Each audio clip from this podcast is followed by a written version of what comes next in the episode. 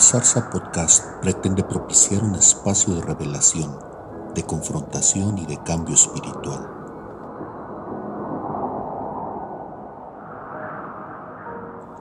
Es una estrategia para ayudarte a generar un encuentro personal con lo eterno.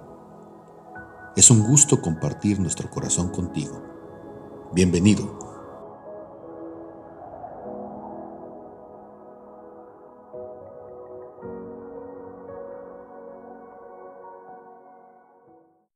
Es un gusto poder coincidir contigo y compartir de mi corazón las cosas que he aprendido en mi propia búsqueda personal de lo eterno. En esta ocasión quiero compartirte el motivo por el cual he nombrado a este podcast La Zarza. Como parte de mi historia personal, yo comencé desde muy pequeño en mi proceso de lectura y una de mis actividades, de mis pasatiempos favoritos a lo largo de mi vida fue precisamente leer. Leí toda mi infancia, leí en mi adolescencia, leí muchísimo en mi tiempo de formación. Y entonces yo leía muy rápido y cuando yo me convertí, tuve mi encuentro personal con Dios, Comencé a leer una vez más la Biblia, ya la había leído en otros momentos, y comencé a leer una vez más la Biblia con un deseo de encontrar las respuestas que en ese momento me eran necesarias para poder resolver situaciones de mi vida. Y entonces en una sola semana yo leí toda la, Biblia y cuando yo había leído ya entonces eh, una vez más todos los personajes, las historias, las situaciones, los sucesos, yo estaba pensando con qué personaje me gustaría identificarme. Por supuesto que el personaje principal es el Señor Jesús, pero yo decía, bueno, si yo tuviera que elegir algún personaje, ¿cuál podría ser yo?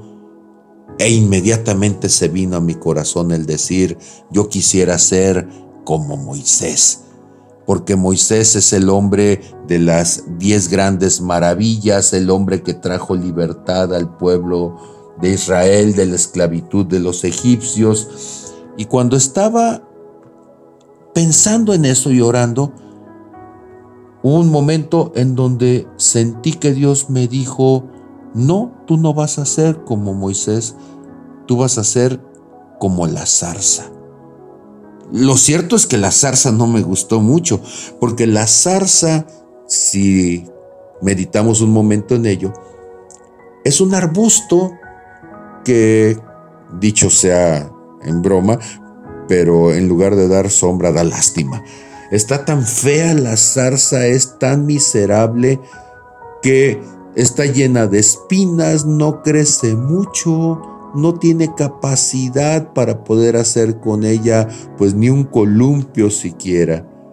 Y entonces yo dije, Señor, ¿no tienes otra cosa? Yo quisiera hacer algo más relevante. Y Dios me dijo, no, porque la zarza representa a alguien que me sirve. La zarza representa a alguien que desde el punto de vista natural no tiene nada atractivo en ella y que a causa de eso, entonces lo único que puede suceder con ella es lo que yo haga directamente a través de su vida. En 1 Corintios 1:26, el apóstol Pablo le habla al pueblo de Corinto y le dice, miren pues hermanos su llamado, su vocación, que no son muchos sabios según la carne, ni muchos poderosos, ni muchos nobles, sino que lo necio del mundo escogió Dios para avergonzar a los sabios, y lo débil del mundo escogió Dios para avergonzar a lo fuerte, y lo vil del mundo y lo menospreciado escogió Dios, y lo que no es, para deshacer lo que es, a fin de que nadie se jacte en su presencia. La zarza representa a quien sirve a Dios, habiendo sido elegido de entre lo vil y lo menospreciado, para que Dios entonces pueda hacer cosas a través de él de manera de que no se jacte en su presencia y que todo mundo pueda decir, esto no puede ser sino obra de Dios. Cuando yo estaba pensando en la zarza, Me di cuenta entonces que la zarza es un elemento catalizador, es un detonador que ayuda a que Moisés pueda tener su propio encuentro personal. La zarza se convierte en algo que llama la atención a Moisés mientras anda pastoreando a sus ovejas, según la historia que encontramos en el capítulo 3 del libro de Éxodo, donde él está en las colinas de este monte al que se ha llamado Oreb, y que mientras él está allí en esas veredas que durante 40 años había caminado una y otra vez, llevando a sus uh, ovejas y cabras de un lado para otro para que comieran el poco pasto que podía encontrarse en ese lugar árido, hay algo que llama su atención y es un arbusto que se quemaba. Y ahora tú vas a pensar, bueno, pues ¿qué, qué de extraordinario tiene que un arbusto se queme. Y tienes razón, en un lugar donde todo está tan seco, debe ser muy cotidiano que algo se queme. Pero no es eso lo impactante. Lo impactante de la zarza no es que está ardiendo, sino que no se quema, que permanece ardiendo, que se mantiene allí. Y entonces Moisés cuando está en medio de esta situación, viendo a esta zarza que no deja de arder, él dice, qué extraño es esto, qué poco cotidiano, qué poco común es lo que está sucediendo y la curiosidad lo lleva a que en esa búsqueda de una respuesta se acerque a la zarza para tratar de entender qué sucede allí, qué sucede con esa zarza.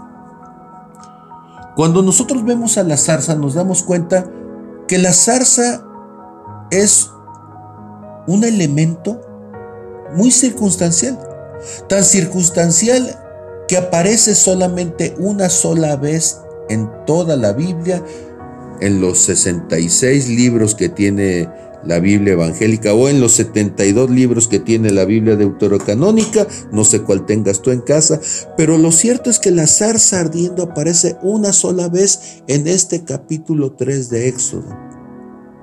Porque el enfoque no es poner nuestra mirada sobre la zarza, sino en aquel que usa la zarza para transformar a un hombre que va a transformar a una nación. Hay tantos ministros en nuestros días que necesitarían ser más zarzas y menos Moisés, porque la zarza no busca protagonismo. La zarza lo único que hace es servir como un elemento de atracción.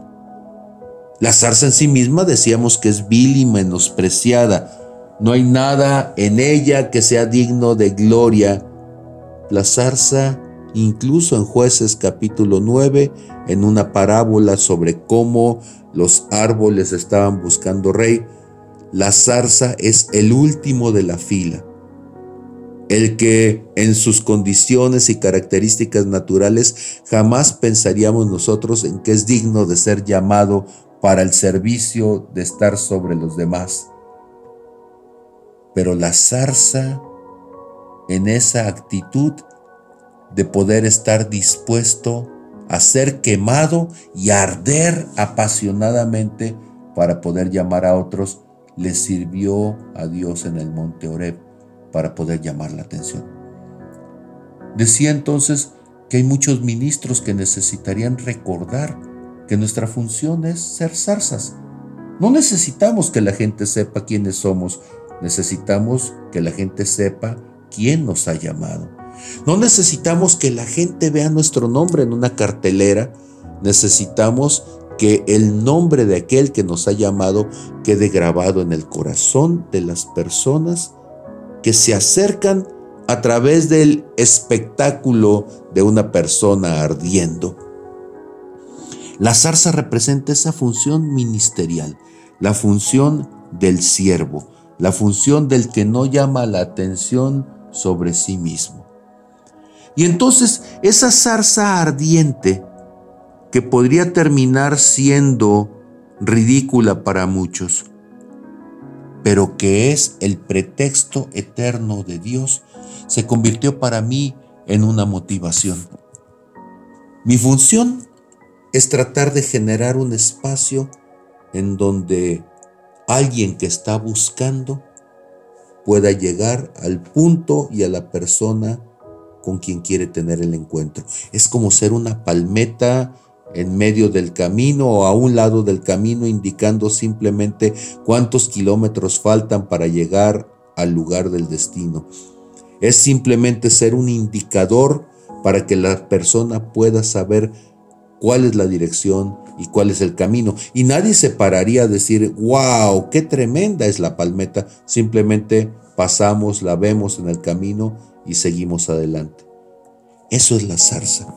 Y en este espacio que vamos a estar juntos, yo quiero motivarte, yo quiero animarte a que tengas tu propia búsqueda y tu propio espacio de encuentro personal. ¿Sabes? Allí en ese lugar donde estaba quemándose la zarza, había una presencia del ser eterno que estaba buscando un diálogo con Moisés. Pero en ese diálogo la primera cosa que encontramos es que cuando Moisés se va acercando porque tiene esa inquietud, porque tiene esa curiosidad, la voz le dice, no te acerques. Y uno dice, pero ¿cómo que no te acerques? Si Él es el que me está buscando. Y la frase completa dice, no te acerques, quítate el calzado de tus pies, porque el lugar en donde tú estás parado es tierra santa. Si nosotros lo escucháramos esto mismo en la traducción del lenguaje actual, diría, quítate las sandalias, quítate tu calzado, porque estás en mi presencia.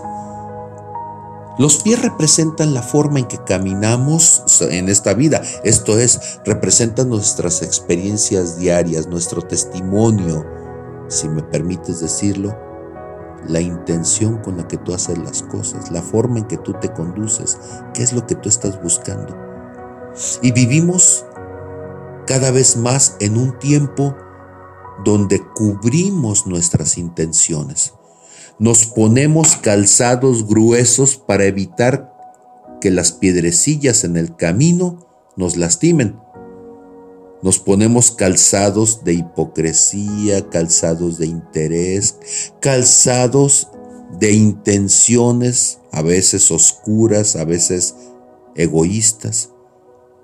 Y cuando nosotros estamos buscando, muchas veces nuestras intenciones son equivocadas. Yo conozco muchas personas que buscan a Dios o pretenden buscarlo, pero con la intención incorrecta.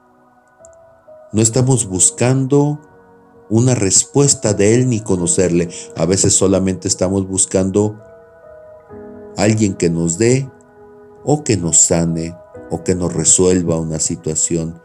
Estamos buscando servirnos de Dios, pero no estamos buscando una relación con Él que puede llevarnos a un servicio. Estamos buscando cambiar nuestra situación, pero no nuestro corazón. Estamos buscando obtener un beneficio que tenga que ver con lo inmediato, con enriquecimiento o con conocimiento o con fama, pero no estamos buscando enriquecer nuestros corazones a través de transformarnos como seres humanos. Todas estas cosas Moisés tuvo que enfrentarlas en ese momento cuando Dios le dice, quítate el calzado de tus pies. Si escucharas la voz de Dios en este momento y te preguntara cuál es tu intención al buscarme, ¿qué dirías?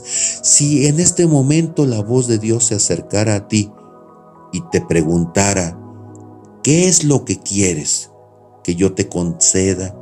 ¿Qué es lo que quisieras que yo te responda? ¿Qué le dirías?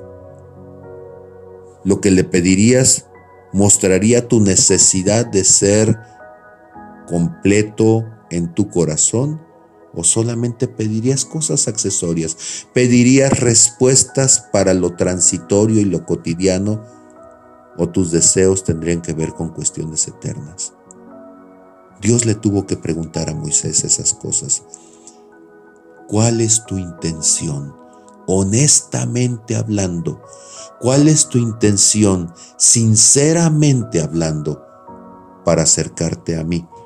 Porque tú estás en mi presencia y en mi presencia yo conozco lo que hay en tu corazón.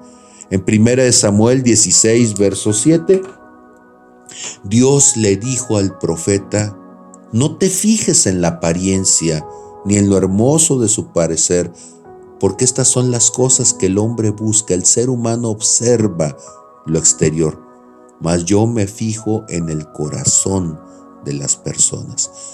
En este momento, Dios está viendo tu corazón y Dios te invita a que desnudes tu intención, que te acerques a Él con un corazón dispuesto, porque Él quiere tener una relación personal contigo.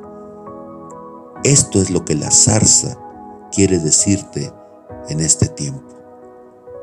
Tú que has sido atraído a través de este audio, olvídate de la zarza y piensa en el mensaje del que habla detrás de ella. Hoy quiero tener un encuentro contigo. Desnuda tu corazón, sé honesto conmigo y dime qué estás buscando. Y si lo que buscas es un encuentro eterno, si lo que buscas es un Padre eterno, si lo que buscas es un amigo eterno, alguien que acompañe tu corazón, los cielos están abiertos para ti en este momento. Gracias por escuchar.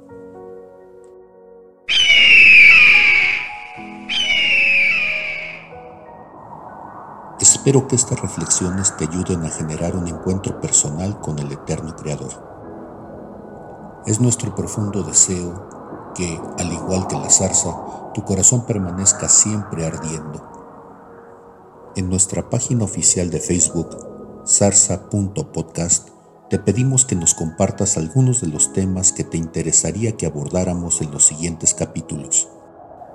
Será un privilegio colaborar en tu proceso de búsqueda personal. Hasta la próxima.